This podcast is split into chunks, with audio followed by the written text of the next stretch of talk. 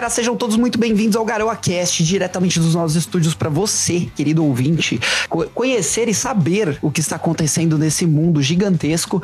E hoje um tema importantíssimo sobre a questão do conflito que está acontecendo ali entre a Rússia e a Ucrânia, né? E o envolvimento de todos os países do mundo que a gente está vendo através das mídias e recebendo imagens também, né? Porque o, o legal de, desse tipo de coisa hoje em dia é que a gente consegue receber imagens no mundo inteiro do que está acontecendo, graças à tecnologia. Então a gente tem uma boa noção das coisas, né? Do, do, do que está sendo feito ali, enfim. Uh, e para debater esse tema conosco, eu trouxe um time muito especial aqui que eu vou chamar para uh, pra apresentar para vocês logo depois que eu passar aqui o merchan do nosso podcast. Então, ouvinte, você tem que entrar no seu software preferido de podcast, seja ele o Apple Podcast, seja o Amazon Music, seja o Spotify e seguir o GaroaCast para que você receba notificações todas as vezes que o podcast for lançado. Uh, e, muito importante também, se você gosta desse programa, se você gosta desse projeto, entra em apoia.c barra artes políticas para doar para o nosso projeto e fazer com que o podcast tenha cada vez mais influência no cenário. Uh, e quem quiser conhecer o Instituto de Artes Políticas, www.artespoliticas.com.br.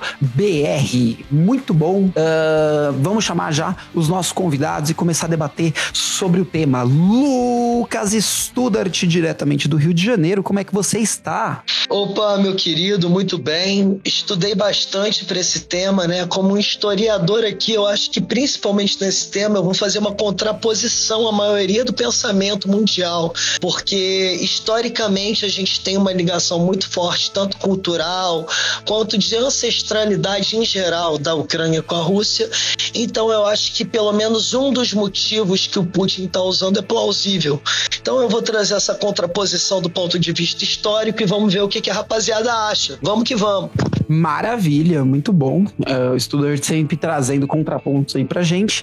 Uh, e estamos aqui também com o nosso líder da frente liberal do Instituto de Artes Políticas, Vitor René. Como é que você está, Vitor? Fala, pessoal. Tudo bem? Como é que vai? Na verdade, eu tô meio triste hoje. Acordei hum. quatro e pouco da manhã, do nada. Resolvi olhar o celular, não sei porquê, e aí já viu, né? Não consegui mais dormir com essas notícias muito tristes do que tá acontecendo lá na Ucrânia hoje. Mas vamos, aí, vamos lá, vamos conversar sobre isso.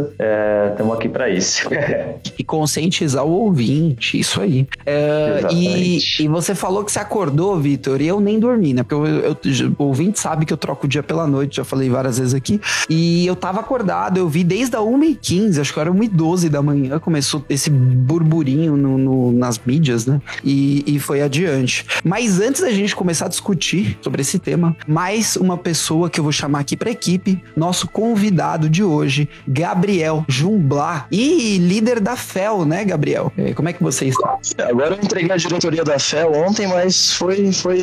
Eu acordei. Na verdade, o que aconteceu foi engraçado sobre esse tema aí, que eu tava de boa, aí acabou a energia aqui, e quando voltou a energia, parecia que o mundo tava na terceira guerra mundial. É, fiquei assustado, mas vai ser ser, vai ser interessante conversar sobre, sobre esse tema. Maravilha, muito bom. Seja bem-vindo. E fight! Eu tô brincando. Vamos começar, vamos começar a colocar os argumentos aqui. Porque assim, gente, é, deixa, eu, deixa eu colocar um contexto, Studart, e, e aí a gente já começa a conversa. O, a, todo mundo tava falando, todos os analistas políticos do Brasil estavam falando que não haveria guerra. Eu mesmo falei que não haveria guerra, que seria uma coisa bem improvável, porque assim, a guerra, ela traz diversas consequências para o país que está travando a guerra. Não tô falando especificamente da região, tô falando de qualquer guerra. Uh, quando um país trava uma guerra contra o outro, esse país que começou a guerra, ele sofre diversas sanções econômicas pelo mundo, né? Diversas. Uh, os outros países tiram uh, o apoio econômico e colocam, começam a subir taxas de impostos nos produtos. Então, esses países geralmente eles ficam isolados economicamente do mundo, né? Então, não é uma coisa provável uma guerra acontecer. Entretanto, a gente viu que se começou é porque existiam motivos que transcendem essa questão econômica, né? E, E, e é exatamente isso que eu queria chamar vocês pra gente conversar. É, que motivos são esses? O que, que o Putin Então, tá planejando? Posso pegar para dar um contexto histórico, assim, pelo menos um dos argumentos que o Putin tem dado, e para mim é o argumento que eu mais aceito. Faz um porque- resumão pra gente, Studart. Um Qual é esse resumão? contexto histórico? Um resumão é que até 1917, basicamente, a Ucrânia fazia parte do Império Russo. Com o quem criou o, o país da Ucrânia foi Lenin, né? Então é um país extremamente novo, é um país que compartilha das mesmas origens. Quem quiser, ó, tem, um, tem até uma série na Netflix bem famosa, Vikings. Se vocês quiserem ver de um ponto de vista mais interessante, menos chato do que estudar livro, vi- vejam essa série que mostra exatamente que, por exemplo, a primeira capital dos Rus, que são os antepassados do- do- dos, dos russos e dos ucranianos, né, a capital era Kiev. Então, é, o Império Russo ele é ligado tanto culturalmente, quanto etnicamente, quanto religiosamente ao Estado ucraniano. Então, eu também. E a- o que a gente viu foi também uma grande pressão do Ocidente para que a Ucrânia cedesse, mas isso já vai passar da história, vamos deixar para depois. Senão vou me alongar muito, Dainese. Sim, sim. É, então, existe motivos, né? Existem motivações. Culturais. Culturais então, mas aí é que tá. Depois da União Soviética, a Ucrânia se separou, né, da Rússia e, e se manteve nessa zona de influência, né? E aí, recentemente, o- a população da Ucrânia elegeu um líder que é um humorista, certo? Volodymyr Zelensky, Ele, ele era um humorista lá local. Ah, ator. é. ator? Ator, Ator, voltado ator, pro humor, ou não? Sim, ele fez um, uma série tipo Friends, onde ele interpretava justamente o presidente da Ucrânia, Pra vocês verem assim que coincidência. Nossa. Enfim, ah, e ele foi eleito, né? Eu acho que isso causou um grande problema com o Putin também. Ele, ele deve ter ficado bem eh, desajustado por causa dessa eleição, né? É que. Pode, Pode falar, com licença. Com licença. Tá? É. Pode falar, pode interromper a gente. Não tem problema, não. Na, na verdade, até 2014, né? é, me corrija se estiver errado, o presidente Hum. da Ucrânia, os presidentes da Ucrânia eram alinhados à Rússia, né? Eram pró-Rússia. Uhum. E aí você teve uma, uma eleição que o ganhador foi, foi um, um, candidato que era mais pró-Ocidente, né? E isso desagradou completamente a Rússia. E se não me engano, foi em, em 2014 mesmo que a Rússia fez sua primeira invasão de território ucraniano, né? Que foi a Crimeia. É, e aí foi, eu diria que é o começo do que, o que, a gente tá vendo hoje, né? Então, mas a Crimeia, para os russos, Vitor, é, a Crimeia era uma região como se fosse um balneário Camboriú aqui pra gente, né? É, um- é uma região E de acesso ao mar, né? Exatamente. Vitor, eu É. até queria te perguntar: o seu posicionamento, pelo que eu entendo, é contrário às atitudes da Rússia, pelo menos aos movimentos que ela tem tido no último dia. É, mas levando em, conta, levando em conta toda a história, toda a cultura, é, e vendo também que a Ucrânia estava caindo dentro de uma zona de influência da OTAN, e aí a gente tem que analisar do ponto de vista geopolítico também, que não é interessante para a Rússia que um país que está dentro da sua zona de influência, assim como Belarus e Bielorrússia, é, entrem para a OTAN, porque isso permitiria, por exemplo, bases da França, da Alemanha, dos Estados Unidos, da Inglaterra e nas terras ucranianas, que ficam, por exemplo, a menos de 800 quilômetros da capital da Rússia. Ah, então você também, além do ponto de vista histórico, você tem que entender do ponto de vista da zona de influência, não concorda comigo? Não concordo. Eu, eu vou fingir que você é a Rússia me falando isso e eu sou a Ucrânia. Eu falaria seguinte: Kiko, o que, que eu tenho a ver com isso? tipo, É, a Ucrânia exatamente. é um país soberano. Ela faz o que ela quiser da vida dela. Se ela quiser fazer parte da, da OTAN, se ela quiser fazer parte da União Europeia, se ela quiser deixar os Estados Unidos botar uma base militar gigantesca com bomba nuclear no território dela, o problema é dela. Os outros países, e inclusive a Rússia, principalmente a Rússia, não tem nada a ver com isso, né? Então, a partir do momento que, que a Rússia invade um território soberano sem provocação nenhuma, né? Provocação direta, sem nenhum ataque direto ao seu território, não foi uma defesa, foi literalmente um ataque, Na porque ela não não. gostou dos movimentos que a Ucrânia fez. Então, Porque, olha, eu, eu adorei, eu adorei sua analogia, eu vou responder ela com duas perguntas. Uma, quando a União Soviética botou os mísseis dela em Cuba em 19, na década de 60 60.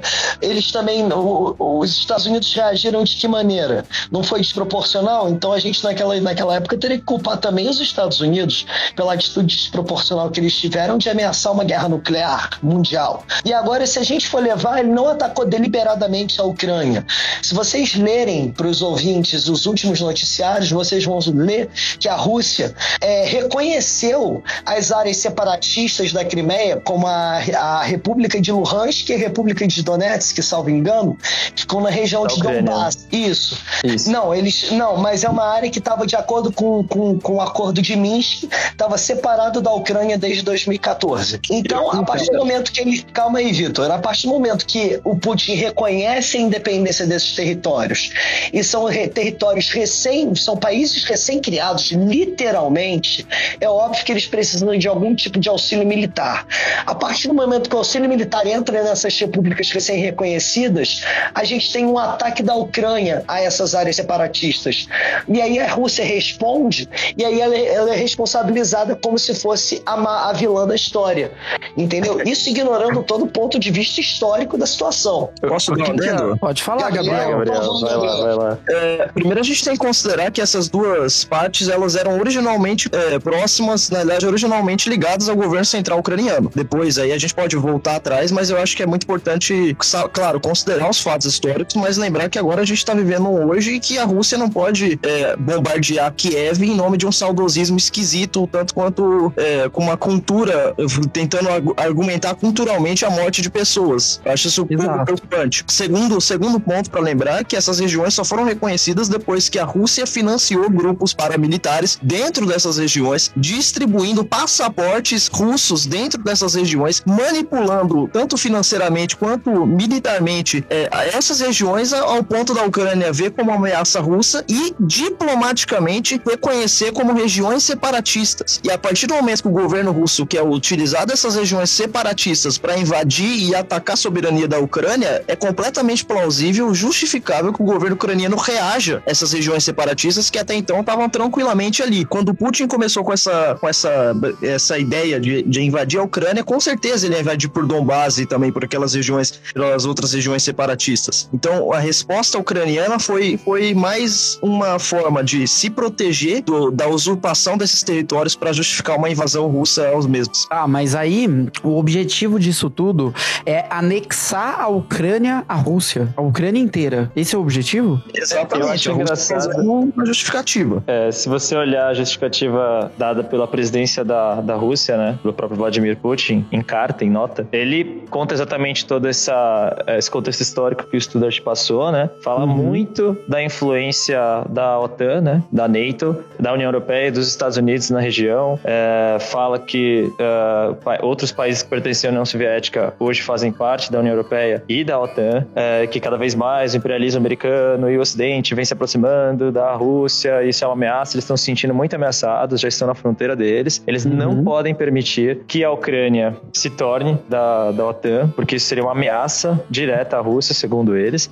E além disso, uma justificativa que eu acho bizarra, completamente bizarra nessa nota, que eles falam muito, tipo assim, eles falam metade sobre isso que eu disse, e a segunda metade é só falando do quanto o governo ucraniano hoje é neonazista e que a, a Rússia, na época da União Soviética, lutou contra o nazismo e foi um dos responsáveis para o fim da tirania de Hitler e que hoje os descendentes da mãe soviética não podem permitir que os neonazis dominem a Ucrânia. Por isso eles têm que invadir a Ucrânia para derrubar os neonazistas. Juro por Deus. Impor, e impor uma segunda ditadura, né? Que é a ditadura é, que é, Putin exerce hoje. Não, respondendo a sua pergunta, eles falam assim que eles não querem anexar a Ucrânia, invadir a Ucrânia para anexar. O objetivo deles é desmilitarizar, é, é quote, sim, traduzindo, desmilitarizar a Ucrânia hum. e acabar com o governo neonazista. É isso, essa justificativa, Putin. Entendo. Mas esse governo da Ucrânia, ele tomou medidas autoritárias com a população? Não, não, ele não tomou medidas autoritárias com a população. Isso realmente, eu discordo do esse ponto do argumento, eu acho falho do Putin. É, mas o que eu quero dizer é o seguinte: a gente não pode negar a, de, a ancestralidade de que a Ucrânia sempre fez parte da Rússia, entendeu? E agora você vê a Ucrânia querendo entrar para a OTAN, que é um tratado principalmente militar. E aí você tem que considerar a geopolítica, Vitor, não é? Você não tem que nem questionar a questão humanitária ou questão de é, autodeterminação dos povos, se a gente for tentar entrar numa questão filosófica. Não, a gente tem que entrar aqui que nós temos na geopolítica zonas de influência. E eu acho que a, que a Rússia tem sido, inclusive, muito complacente desde que o fim da União Soviética. Tanto então, que cedeu. Litu... Calma aí, se cedeu Lituânia, Estônia e Letônia, entendeu? Hoje fazem parte da OTAN. Você tem ali a Hungria fazendo parte da OTAN, você tem a Polônia fazendo parte da OTAN.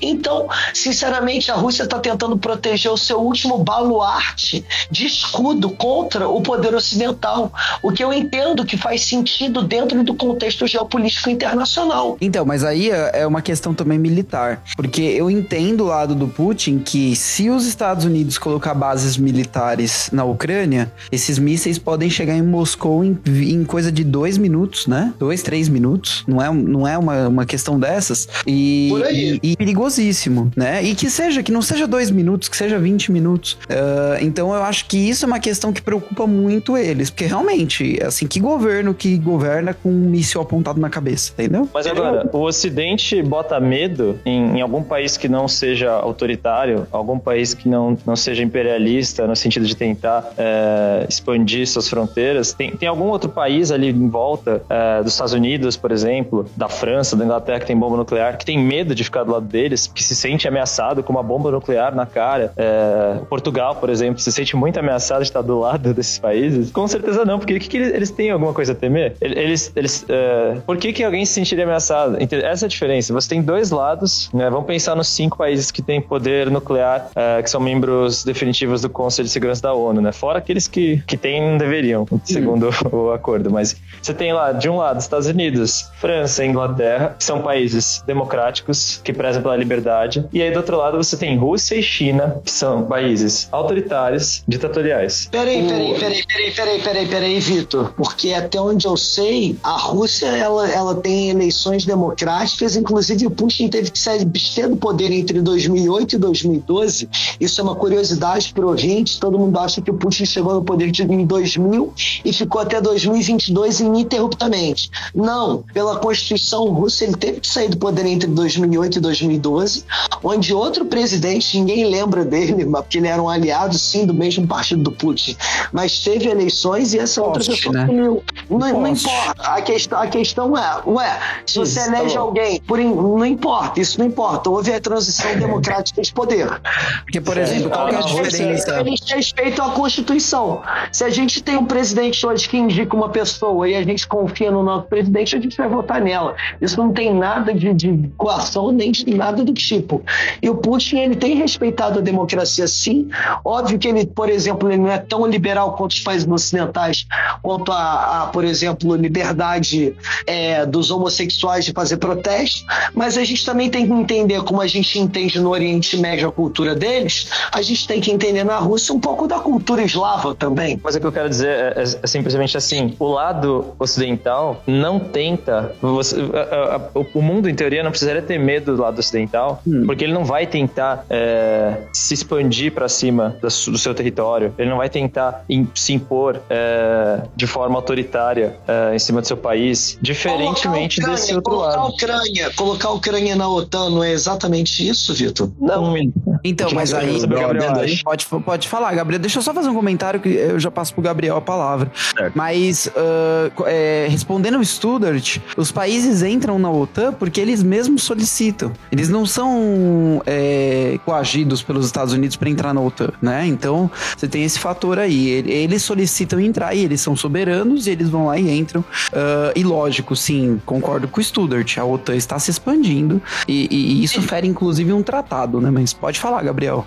Dando algum adendo das questões, eu acho que o Vitor, o que o Vitor colocou é uma questão muito interessante. Por que, que eu tenho medo da, do Irã, por exemplo, é, ter uma bomba nuclear e eu não tenho medo, por exemplo, de alguns países dentro do Ocidente terem o mesmo poderio? A gente tem que considerar dois pontos aqui, que são os pontos ideológicos. O que o Putin segue é o que a gente chama de quarta teoria do Dugin, certo? Que é um filósofo russo que é conselheiro do Putin, inclusive. Você for ler uma, essa, essa tese, ela é um pouco preocupante porque ela trabalha bastante com autoritarismo e mistura um tanto quanto do nazifascismo autoritário e do comunismo e socialismo autoritário também. Tem então, elementos de União Soviética nisso? Elementos de União Soviética, elementos de um governo de um governo global por base da força. Eu, por exemplo, pessoalmente acho uma ideia muito interessante o governo global, mas por base da liberdade. O Dudin vai falar que é por base da força e por base de conquista em guerra. Então, o, o que o Putin tá fazendo é seguir o, o mentor dele, seria o Olavo de Carvalho dele, certo? E você acha que chega nisso? Deles travarem guerras contra outros países? Exatamente, sair expandindo que nem um Adolf Hitler da vida para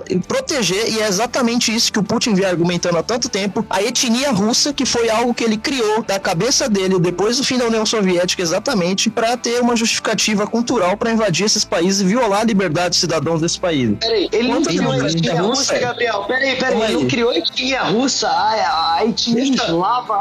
Deixa eu terminar aqui, ó. Deixa o Gabriel concluir, Studart. Depois você fala. Contra a democracia russa. Deixa o Gabriel concluir, Studart. Deixa eu terminar. Studart, cada um tem que falar. Cada um tem que falar na sua hora, Studart. Não adianta. Deixa eu só fazer uma assim. frase. Deixa o Gabriel, deixa o Gabriel falar. Deixa o Gabriel falar e daí depois você complementa, você faz o seu contraponto, enfim, vamos, vamos agir com ordem aqui. Gabriel. Então, relativo a isso, talvez seja meio assustador falar sobre etnia russa, mas o que eu tô dizendo é que justamente ele tá resgatando o que foi a União Soviética antes é, e criando esse saudosismo tanto quanto esquisito para justificar a violação de liberdade. E falando em democracia russa, se você for no UOL, no R7, em todos os portais, você vai ver que mais de 800 detidos na Rússia em protestos contra a guerra na Ucrânia. Ou seja, sequer, sequer estavam protestando com, de maneira violenta, estavam ali, democracia inclui liberdade de manifestação, e foram presos 800 pessoas, sabe lá qual tipo de tratamento eles vão receber. Milhares de agências de, de direitos humanos do mundo falam que a Rússia ainda permanece com táticas de tortura, e eu não defendo Estados Unidos, que também tem táticas de tortura, mas não Sim. dá pra falar que a Rússia é uma democracia tão bem estabelecida quanto um EUA da vida, quanto uma Alemanha da vida. É impossível. Pra, Maravilha. Pra complementar, Gabriel, liberdade de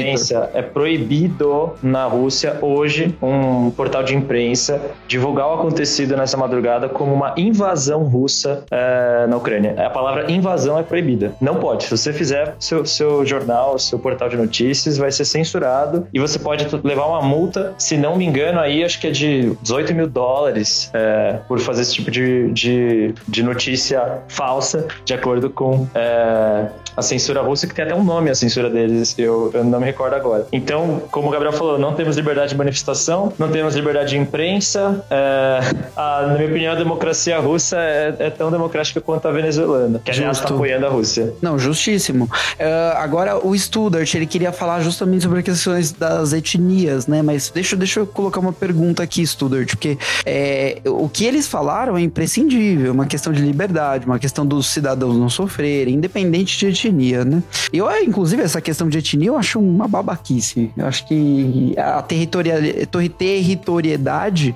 ela, ela conta muito mais do que uma questão de etnia. Por exemplo, eu sou descendente de italianos e eu tô cagando pra quem tá na Itália. Eu tô me importando pra turma que tá no Brasil aqui, que é onde eu moro, né? Mas enfim. Uh, Studart, Não, quando, quando teve acho... a questão dos czares, antes da Revolução da União Soviética, já existia essa questão de etnia na região? Não, existia uma união dos povos eslavos, entendeu? E, e a Ucrânia fazia parte desse conjunto de povos e que na União Soviética continuou fazendo parte.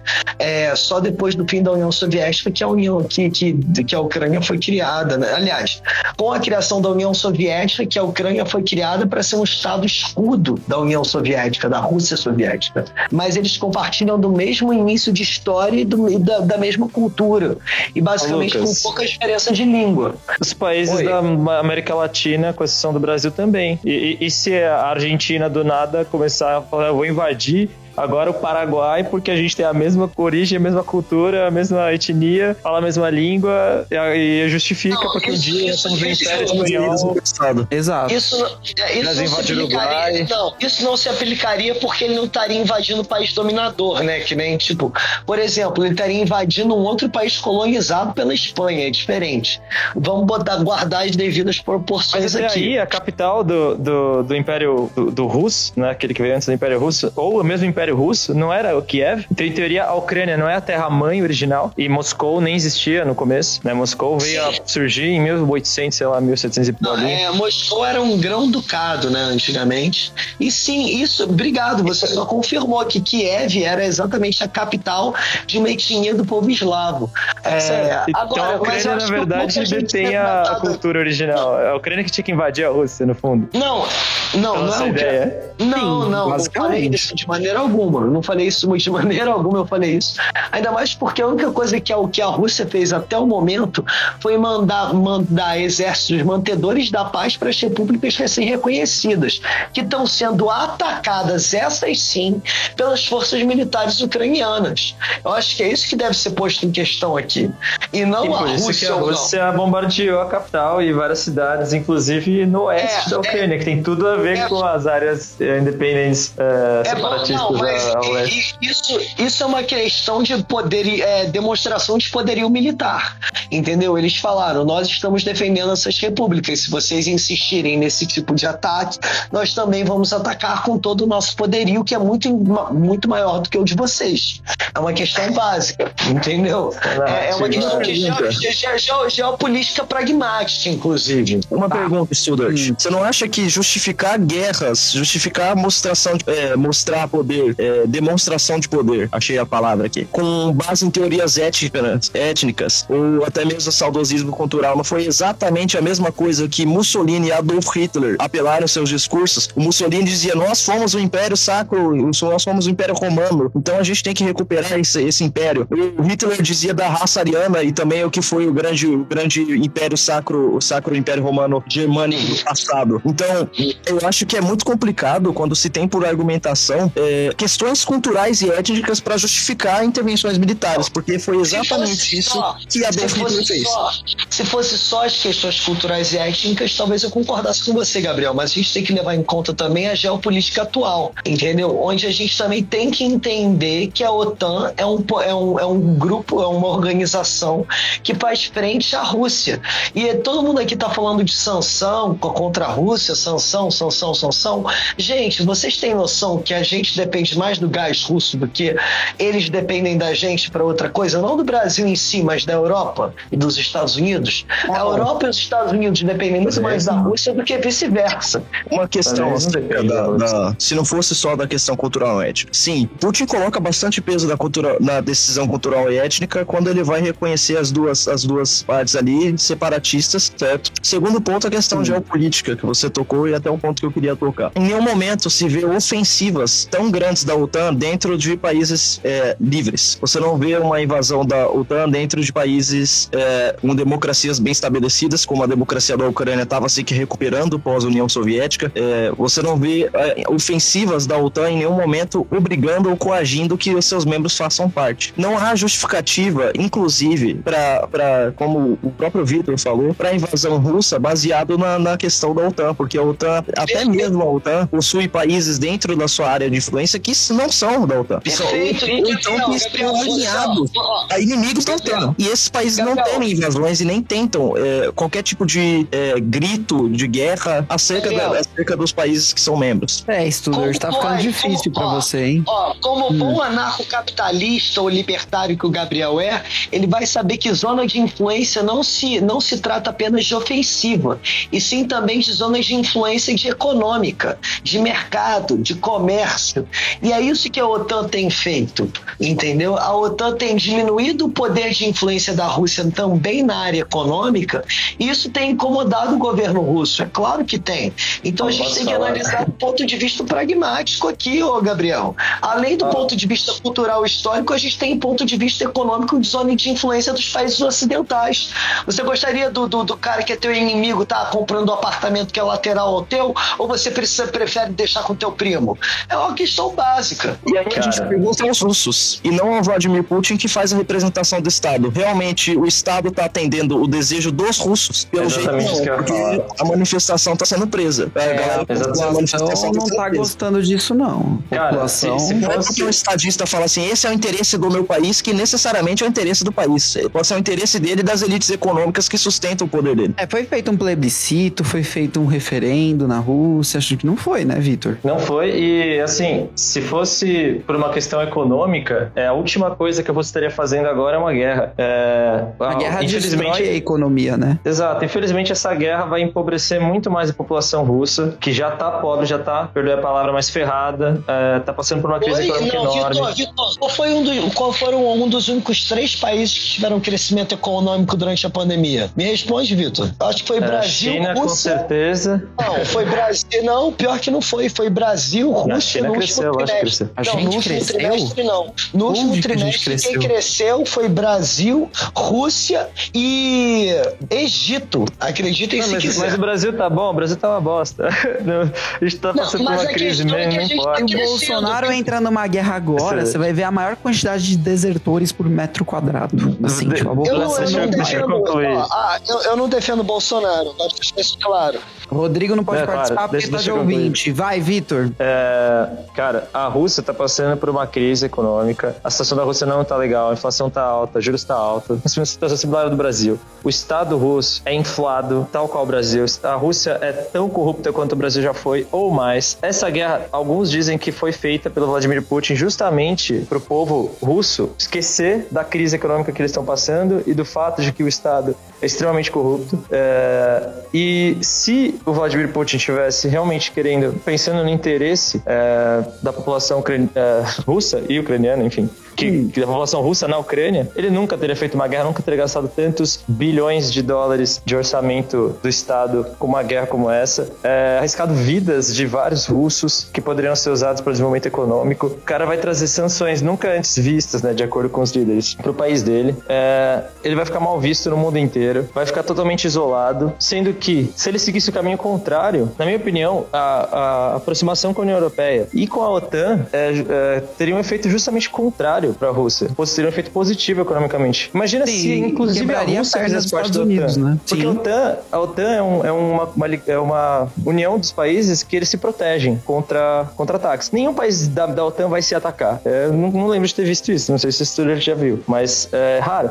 Então a OTAN estende a paz. Se todos os países do mundo fizerem parte da OTAN, ninguém vai se atacar. Você nunca vai ter um conflito. É, é utópico isso, mas é, quero dizer que Sim. a Ucrânia fazendo parte da União Europeia e da OTAN, a chance de ter paz e a chance de prosperidade é muito maior do que o contrário. Então, é, é- seria, era para ser do interesse da Rússia ficar em paz com os outros países é, e justamente tentar fazer mais negócios com eles. Eles estavam super bem, ia, ia lançar o Nord Stream 2 lá com a, com a Alemanha. Foi uma coisa que o Trump, na época, detonou completamente. Falou que era super idiota, porque a Europa já depende 40% do gás é, natural da Europa vem da Rússia. E eles iam duplicar esse, essa dependência. E agora isso foi barrado por causa da guerra. Ou seja, a Rússia estava com tudo na mão, estava expandindo sua influência econômica na Europa, contra a vontade dos Estados Unidos, inclusive, e por conta dessa guerra botou tudo a perder. Então acho que. Exato. Não, então, e, Mas- e- e tirando também é, que você tem toda uma questão de prosperidade e de retomada do crescimento depois da pandemia, né? Com uma, uma situação de guerra,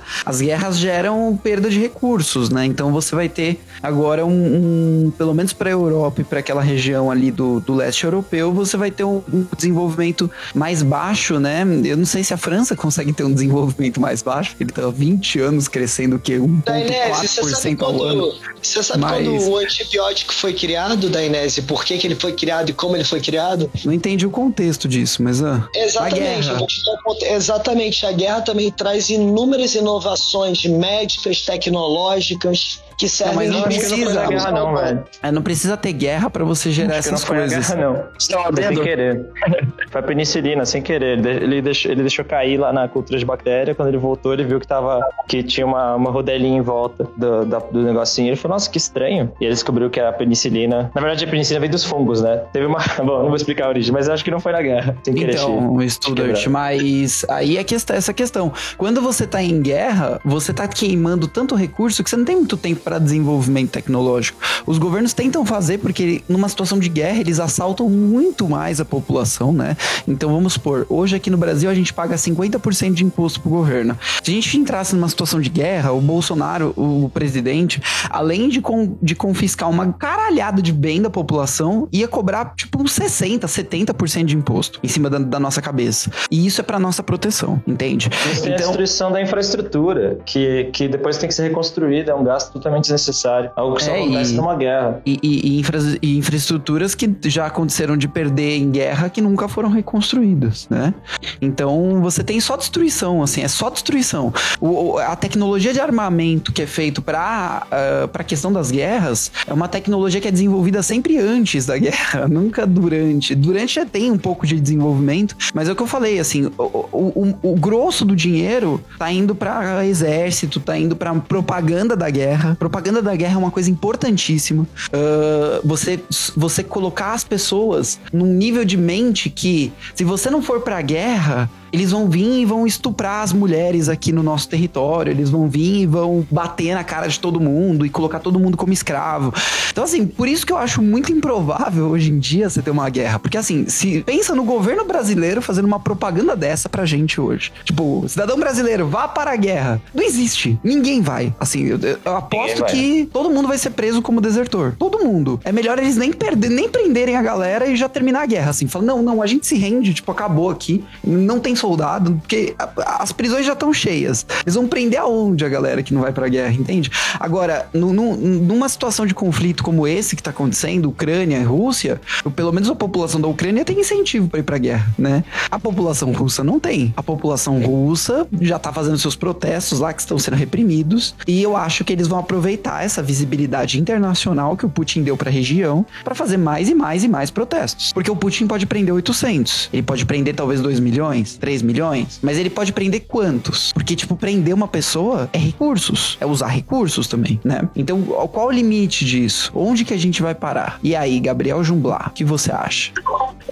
Estão me ouvindo? Eu tava dando problema no microfone aqui. Estamos. Ah, sim, beleza. Agora melhor, inclusive. Eu sempre fico com desconfiado, e aí, acerca desse negócio da, da tecnologia que a guerra gera, eu gosto sempre de citar o exemplo e um estudo do próprio que já fizeram isso há muito tempo. Foi um Zé, que eu amo citar ele, que é o, o Frederic Bastiat, ele fez o estudo acerca de uma janela quebrada, e a, a tese que as pessoas tinham era o seguinte: se a gente ataca uma, uma pedra numa janela de vidro, a gente gera empregos pro cara que fabrica o vidro, pro cara que vai instalar a nova janela e tal. E aí ele começou a desenvolver isso e ele descobriu que uma janela inteira gera muito mais empregos do que uma janela quebrada. E aí tem todo o desenvolvimento que ele fez, eu não vou fazer agora, que senão eu vou ocupar muito tempo. Então, Então- a tese de que a guerra ela gera algum tipo de, de avanço tecnológico e tal, Hum. não por si só a guerra gera. Ela pode até potencializar em mínimo isso, mas ela, o dano que ela traz é muito maior que qualquer avanço tecnológico. Tanto que a gente Entendi. só foi usufruir dos avanços da, da Segunda Guerra mesmo depois da Guerra Fria, porque a gente estava se recuperando que nem doido da- das- de duas guerras que tiveram intervalos de tempo muito, muito pequenos e duas guerras grandes na Europa. Sim. É, Então, é só destruição de recursos. Não tem essa de, ah, a guerra faz bem. Na, na verdade, a guerra faz bem pro Estado, né, Gabriel? geralmente. A guerra é Exato. uma forma do Estado se manter sempre forte, sempre. E crescer, né? É, um monte de coisa, um monte de atrocidade em nome da proteção, né? Sim. Eu acho que essa guerra, por exemplo, no caso da Rússia, só é interessante para o Vladimir Putin, para aqueles que estão é, à sua volta no governo russo hoje, as elites que, que dão apoio a ele, as oligarquias, porque justamente serve para mantê-los no poder, né? É, eu tava pensando qual é a utilidade é, de um governante como Putin ou Xi Jinping, é, Maduro, de polarizar com a, a grande maioria dos países do mundo, né? Com, com o Ocidente, os países democráticos. Para quê? Por que, que você vai criar essa polarização? É, se a gente pensar, os países democráticos, países livres, né? Eles tendem a fazer muitas pressões em cima dos países autoritários, né? Não democráticos. Pressões econômicas, enfim, é, de discursos, sanções, como a gente está vendo. Então, esses países, eles se veem meio que obrigados a, a polarizar, né? E se você perceber, a gente tem uma divisão no mundo justamente entre os países democráticos livres, né? Entre aspas, E os não países democráticos. autoritários. É isso, Exato. os autoritários têm que se juntar, porque se, se eles não fizerem negócio entre si, se eles não se apoiarem, ninguém mais vai apoiar. Tanto que você pega, nesse caso da Rússia, tem um ditador de extrema direita e ditador de extrema esquerda apoiando ele. Porque o que importa é você ser um ditador, não é se você é de esquerda ou de direita agora. É tipo assim, tem que apoiar aquele outro ditador, porque senão eles vão ver que eu também sou um ditador e aí vai pegar mal pra mim, né? Então É. só interessa aos ditadores, realmente. E nem o PT, né, apoiou o Putin hoje. O Bolsonaro. O Bolsonaro voltou das épocas antigas dele de Câmara, né? Quando ele votava junto com o PT. Interessante. É, o Bolsonaro, nem- até agora eu não vi ele fazendo discurso nenhum, né? Ainda no dia de hoje. Hoje é dia 24 de fevereiro, são 7 da noite. Eu não vi nenhum discurso do, da, da boca do presidente do Brasil em relação à Ucrânia e Rússia. Hoje é quinta-feira, hoje é a tradicional live do Bolsonaro, né? Não é? Ai, meu Deus. Tradicional live. É. Ele sempre faz as quintas-feiras, sempre com aquele estilinho lá de, de, de coisas não funcionando, né? Pra turma ver que ele é bem humilde. Mas, eh, pois é, mas o Itamaraty emitiu nota, o vice-presidente do Brasil, Mourão, eh, fez declarações bem incisivas. Aliás, ele acha que deveria mandar, eh, que o Ocidente tinha que mandar exército pro conflito, na, na opinião dele. Ele foi mais radical Brasil? O Ocidente no geral, é, pelo que eu entendi, né, da, da declaração dele. Ele acha que apenas sanções não servem de nada, é necessário o uso da força, foi isso que ele disse. Se o exército sair do Brasil, o, o tráfico domina, né? A gente não pode não, mas o Brasil mandar o exército, pra algum né? lugar. Só que É. essa gestão dele, na minha opinião, é a terceira guerra mundial, não faz sentido nenhum. Imagina se, se eu. Até que se o Brasil mandar exército, não vai acontecer muita coisa, né? Mas, por exemplo, se uma potência nuclear mandar eh, soldados, Estados Unidos, por exemplo, se tiver uma bala de um russo no, no americano ou vice-versa, acabou, né? Aí esquece. Sim, é, exatamente. Mas, mas aí, o que, qual que é a questão? A questão é que os Estados Unidos, vocês têm que pensar também por um outro ponto de vista, que é o seguinte, os Estados Unidos acabou de sair de uma guerra no Oriente Médio, ele deixou todas as armas pra trás, porque não vale a pena levar embora, né? Deixa com o Talibã. Ah, ele, ele tirou várias pessoas que eram profissionais em guerra, estrategistas, sargentos, generais, toda essa caralhada de gente que era paga com dinheiro público, voltou pra casa e tá sem emprego, entende? E tem uma iminência de um conflito acontecendo na Ucrânia e na Rússia, por causa dos Estados Unidos. Então, assim, eu acho que essas medidas que o Biden tá apresentando hoje aí, tudo pra inglês ver. Eu acho que vai dar uma semana e eles vão entrar na guerra. Minha opinião. Não vão, Minha não vão. opinião. Não vão, eu, eu aposto com você. Eles estão Não vão, buscando outra guerra, Vitor, porque Não esses funcionários públicos precisam de Não, emprego. não, não. Eu, eu concordo, eu entendo a sua, a sua, a sua, o que você está pensando, mas é por isso que eles já mandaram praticamente todo esse contingente já para Europa, só que não para a Ucrânia. Eles estão todos na, na Polônia, na Hungria, nos países da OTAN, para proteger a fronteira, as fronteiras dos países da OTAN. É isso. E eles vão ficar lá, eles vão receber o salário deles, vão estar viajando, vão estar, vão estar tendo função, a função estatal deles. Isso não vai Sim. ser um problema. Eles sempre vão arranjar uma função estatal para eles, mas eles não vão para Ucrânia nem a pau. Isso com certeza absoluta, é impossível. Isso é Agora, arriscar, agora. arriscar. Não, não vão nunca. Estados Unidos nunca vai, na história. A, a- a Rússia vai, pode anexar a Ucrânia, vai virar a Rússia. Daqui a 10 anos a gente vai falar, ah, aquela região que era a Ucrânia, que hoje é Rússia. tipo, e Mas os Estados você- Unidos não vai. Mas você que é mais vai. Ligado nessas questões da ONU, Vitor, eu fiquei sabendo também que ontem, a, a madrugada inteira, a ONU fez uma grande reunião, certo? É, Ahn, te- teve, teve algumas reuniões de emergência, né? e o que, que É, se mas- tirou dessas reuniões? Ah, nada, né? Não muito. Porque a, o único, em teoria, a- o único órgão dentro da ONU que decide alguma coisa é o Conselho de Segurança, que tem cinco membros fixos, com poder de veto, e mais sete, se não me engano, totalizando 12 ou 13. O Brasil é um deles agora, o Brasil voltou. Hum. É, só que um dos membros que tem poder de veto a qualquer decisão, resolução da ONU é a Rússia. Então a Rússia nunca na história da, da vida dela ela vai a- a não vetar alguma resolução que vai justamente contra ela mesma. É aquele tiozinho Então- carequinha que tava falando pela Rússia, ele tava todo vermelho, nervoso na reunião, né? Exato. Então a, então a ONU não vai fazer nada. A ONU não vai fazer nada, a OTAN não vai fazer nada, os Estados Unidos não vai fazer nada, ninguém vai fazer nada. Infelizmente, só, só a Ucrânia vai fazer alguma Eu coisa. não compartilho desse, dessa opinião pessimista do Vitor. Não, mas é a real... da Inese. É, É, pô, é realístico mesmo? É, lógico, é uma das potências nucleares, é a maior potência nuclear. É, é, a Rússia tem a maior é, reserva de bombas nucleares atômicas do planeta Terra. É a maior potência nuclear do planeta invadindo um país. Qual outro país vai ficar na frente dela? Ninguém. Não tem o que fazer. É a mesma coisa os Estados Unidos chegar e falar assim: a gente vai invadir, sei lá, é, o Panamá. Cuba. Ah, Não, então Cuba já teria a China e a Rússia falando: você não vai invadir nem a pau. Entendeu? Ah, Porque eles têm acordo. É, a mesma coisa, eles têm acordo com a Venezuela. Na época que tava tendo a- as, as manifestações na Venezuela, todo mundo tava pedindo, inclusive o Guaidó, Estados Unidos, por favor, invada a Venezuela. E a Rússia e a China falaram: se os Estados Unidos invadir a soberania da Venezuela, vai ter guerra. A gente vai, a gente vai interferir. Que é a mesma coisa que os Estados Unidos falam em relação a Taiwan, pra China. Se a China invadir Taiwan, a gente vai interferir vai ter guerra mundial. Tipo, porque aí vai ser Estados Unidos e China. Duas potências nucleares. Entendi. Só que no caso da Ucrânia, porque ela não faz parte da OTAN e ela sempre fez parte da União Soviética e é antigo e não tem nenhum acordo. No caso específico da Ucrânia, os Estados Unidos não vai falar isso. E nem outro país. Então meio que a Ucrânia tá sozinha nessa. É lógico que os Estados Unidos já, já bancou muito armamento pra Ucrânia nos últimos anos, desde a invasão da Crimeia. A Europa também. Talvez eles continuem mandando recursos de alguma maneira, armamento, enfim, mas eles não vão mandar soldados nunca. Impossível. Entendi. Diferente da Polônia, da, da Hungria, para concluir, da República Tcheca, fazem parte da OTAN. Esses países, a, a, regra da OTAN, se não me engano, artigo número 5, enfim, é assim: atacou um, atacou todos. Então, tipo, se a Rússia atacar a Polônia, por exemplo, que tá do lado da Ucrânia, é equivalente a Rússia ter atacado diretamente os Estados Unidos, Inglaterra, França, é, Alemanha, todo mundo. caiu um míssil lá, o Putin tá muito fudido, então. Não, aí aí é a Terceira Guerra Mundial. Entendi. É, acabou. Porque aí é Entendi. todo mundo da, da, da OTAN versus Rússia. Aí já. Entendi. O,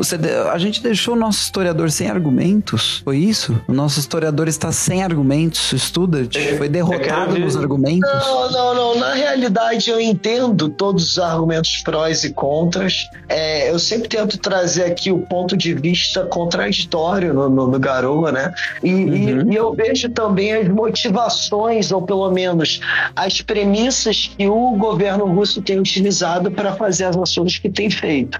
É, Na sua opinião, que- Studart, sem viés, assim, na sua eu opinião. acho, a minha opinião, real, Studart. É, opinião Studart. sem querer trazer o contraponto de todo de- do, do, do povo que apoia Não, o- na sua Rússia. opinião, como um monarquista, como um bom defensor de príncipe, como um bom lambibotas do rei. O que, você acha? Como o Paul Lambibotas do Rei, na minha opinião, o Putin não deveria nem estar no poder, e sim alguém da família Romanov. Mas. Ah, entendi. Ele quer voltar pros czares. Ele quer Não, voltar não, pros não, não, não, mas falando sério agora, sem brincadeira nenhuma, eu acho realmente que o Putin ele tem um medo da influência do Ocidente num país que faz fronteira e que sempre foi considerado um escudo seu, historicamente, inclusive, né? É, ali, né, podendo instalar bases, como os Estados Unidos se sentiu ameaçado quando a União Soviética tentou colocar mísseis em Cuba na década de 60. Eu entendo essa ameaça, eu entendo a invocação da ancestralidade da história. Agora, eu não acho que isso justifica sim uma agressão.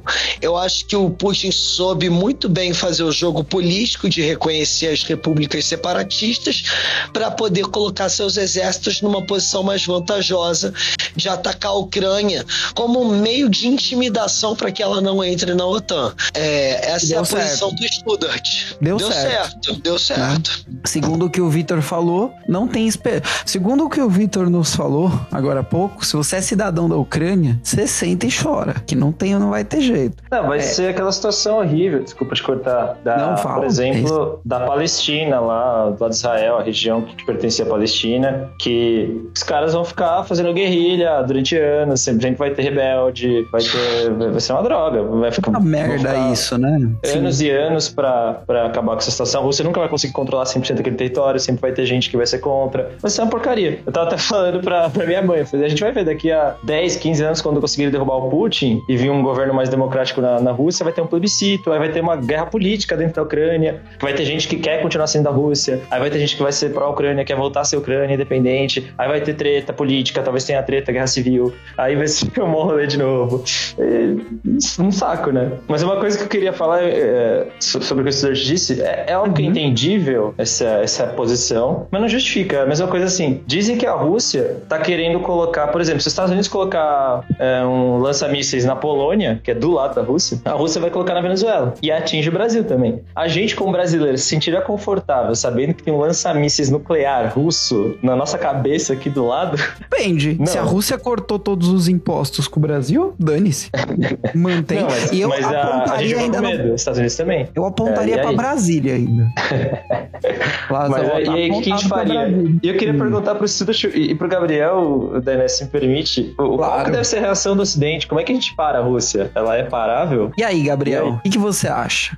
Como parar a Rússia? A gente tem que considerar é, questões que é uma questão muito é, complicada parar a Rússia, porque eu acho que, além de todas essas questões que são um pouco mais pragmáticas, o que está sobrepondo ali é a questão ideológica da quarta teoria política. É, mas o que o Ocidente pode fazer, o que eu acho que é mais prudente de se fazer, é fazer algum tipo de demonstração de força. E isso não só em sanção econômica, porque o Putin, se ele tivesse preocupado com a economia, ele não tinha nem entrado na guerra. A sanção econômica para ele vai ser só. Tá vendo como a OTAN é um risco ao nosso país? Como eu posso justificar essa guerra? Eles estão querendo ferrar o nosso país. Vai ser um alimentador, do jeito que, é, conhecendo o jeito que os autoritários agem, né? Exato. É... É, vai justificar para mais violência, com certeza. Exatamente. É o que Cuba faz, né, com o embargo americano, que só impede de Cuba de negociar com os Estados Unidos e com nenhum outro país, mas Cuba usa ele como bode expiatório para justificar o autoritarismo na ilha. É exatamente isso que a Rússia vai fazer com essas sanções. Vai só Sim. tentar aumentar o movimento popular de guerra dentro dos países. É,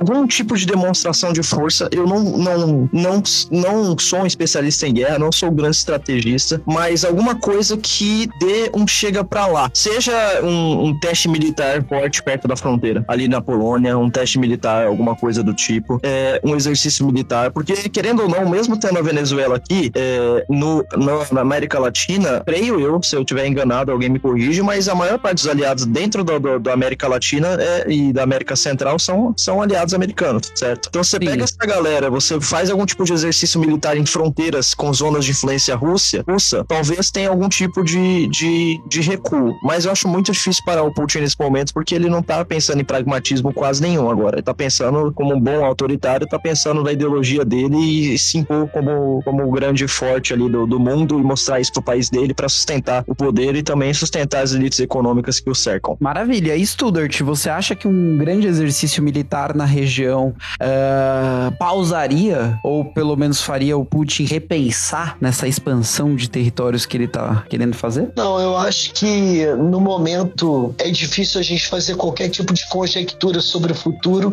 ainda mais porque eu tenho que admitir que o Putin é uma pessoa extremamente difícil de.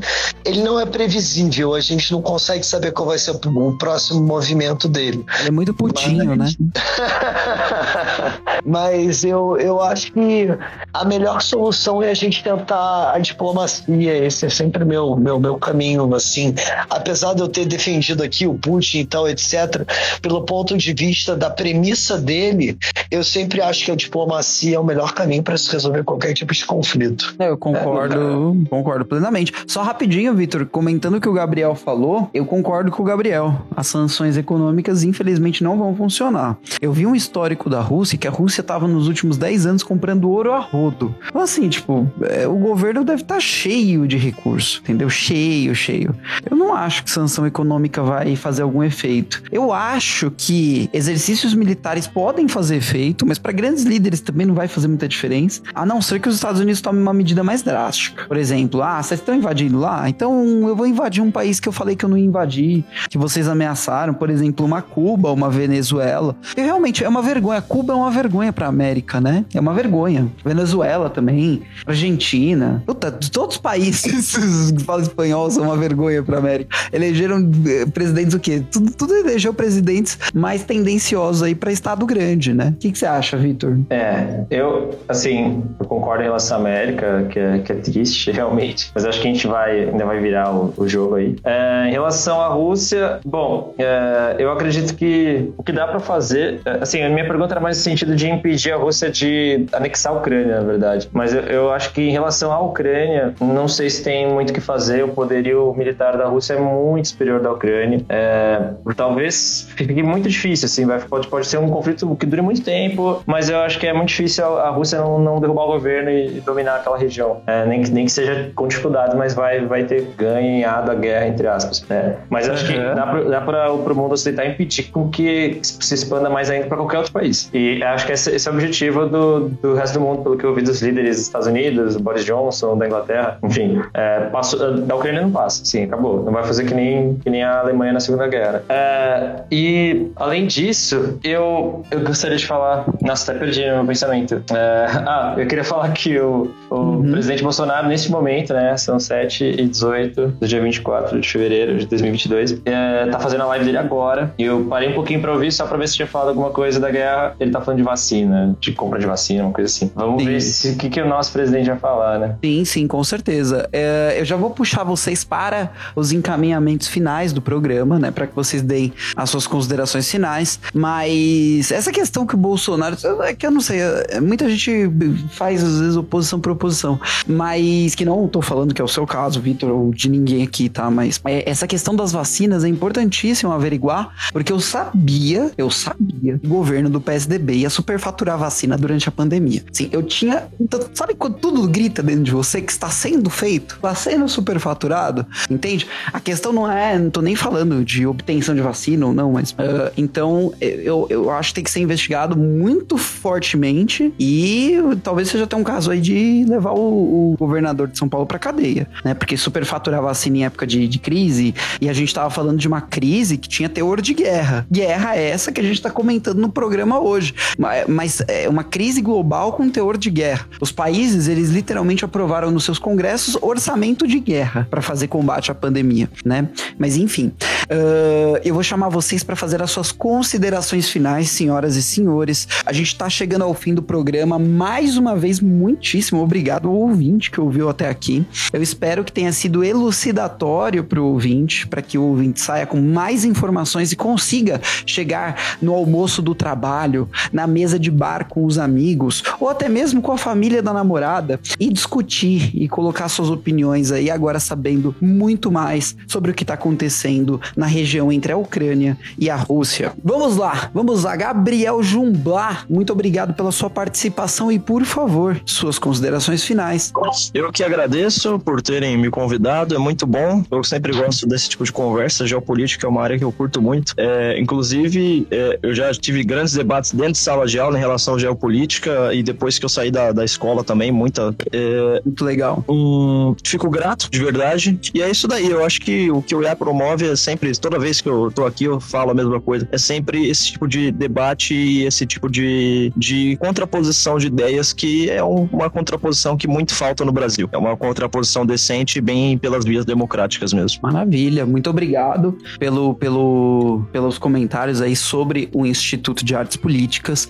Uh, Gabriel, um gênio aí da questão política. A gente sempre vai chamar você para participar dos programas. Muito bacana a sua participação. Uh, e Vitor, Vitor da Frente Liberal, líder da Frente Liberal, o líder dos liberais. Logo menos vai ser o maior líder dos liberais do Brasil. Vitor, suas considerações finais. Pelo amor de Deus. Faz isso não. É. Eu queria agradecer novamente o convite. É sempre uma honra participar do, do GaroCast ao lado de pessoas tão, tão legais. É, queria dizer também que há grandes chances de eu ter falado alguma besteira durante esse programa, porque acho que ninguém aqui, na verdade, né, é especialista em geopolítica, apesar de eu amar é, essa área, eu adoro falar sobre isso. Mas a gente você é da fala, ONU, né, Vitor? Não, não sou, não sou da ONU também, só fiz uma, uma capacitação. mas é. É legal é falar história, que você é da ONU. Dá maior credibilidade. Exato. Mas é, eu acho que é gostoso conversar do jeito que a gente conversa, como se fosse num, num bar mesmo, mas tem que tomar cuidado, né? Vídeo que aconteceu com alguns podcasters grandes. Mas é, isso, agradeço é, demais. Eu gostaria de convidar todos que se interessam pelo liberalismo a seguir as redes da FEL, do Gabriel, é, e também da Frente Liberal. E todas são arroba frenteliberal.iap no Instagram, no TikTok, que aliás a gente tem, tá com o TikTok que tá quase batendo 2 milhões de visualizações. Gigante. Então quem tiver, siga, acompanhe os cortes. É, Instagram, também no Twitter, arroba Frente Liberal AP. Muito obrigado. Maravilhoso. Nosso Vitor, representante da ONU, que agora, infelizmente, vai ter que sair do programa para ir resolver o que está acontecendo na, entre a não, Rússia e a Ucrânia. Brincadeira, pessoal. Mas, então, considerações finais do nosso querido Lucas Studart, que também está resolvendo o que está acontecendo no Rio de Janeiro, né, Studart? Não, tô me abaixando de uma bala perdida agora. Mas, brincadeiras à parte, é, eu acho que é uma discussão muito profunda. É, eu acho que é muito bom exatamente o Garoa trazer um debate que sempre leva pela racionalidade, não pela emoção. E, e eu me sinto lisonjeado de poder fazer o papel aqui de contraponto, de trazer as perguntas e as, e as afirmações também de pessoas que são pró-Rússia nesse, nesse conflito e também em outros programas. Então é um prazer participar e vamos que vamos para a próxima. Maravilha! E o ouvinte que ouviu até aqui, muito obrigado pela sua audiência, muito obrigado por estar toda semana conosco aqui nesse programa. É, siga a gente em todas as plataformas de podcast, que a gente, na verdade, está em todas as plataformas de podcast do mercado. Siga a gente na sua preferida. Se você usa o Spotify, segue a gente no Spotify. Usa o Amazon Music, segue a gente no Amazon Music, que você vai receber notificações toda semana quando lançarmos episódios. E se você quiser apoiar esse projeto em conjunto com o Instituto de Artes Políticas, é apoia.c barra artes políticas. E se você quiser conhecer o Instituto de Artes Políticas, www.artespoliticas.com.br. Senhoras e senhores, muito obrigado pela participação de todos. A minha opinião, uma consideração final aqui sobre o assunto é que eu concordo com a opinião aí de, de todos que falaram aí sobre uh, uma questão de resolução de conflitos de forma diplomática. Né? Então, acredito que a diplomacia sempre vai estar acima em nível, hier nível hierárquico, né? De boas práticas do que a guerra. E eu acredito que todos os países do mundo podem resolver uh, na diplomacia, né? Uh, e, e que nós devemos combater os regimes autoritários, os regimes que retiram liberdade dos seus cidadãos e fazem sei lá o que com isso, né? Geralmente utilizam para fins nefastos, para tomar outros territórios ou para oprimir outros povos. Então, vamos ficar atento a isso. Muito obrigado a todos os ouvintes que ouviram até aqui e valeu. Tchau, tchau.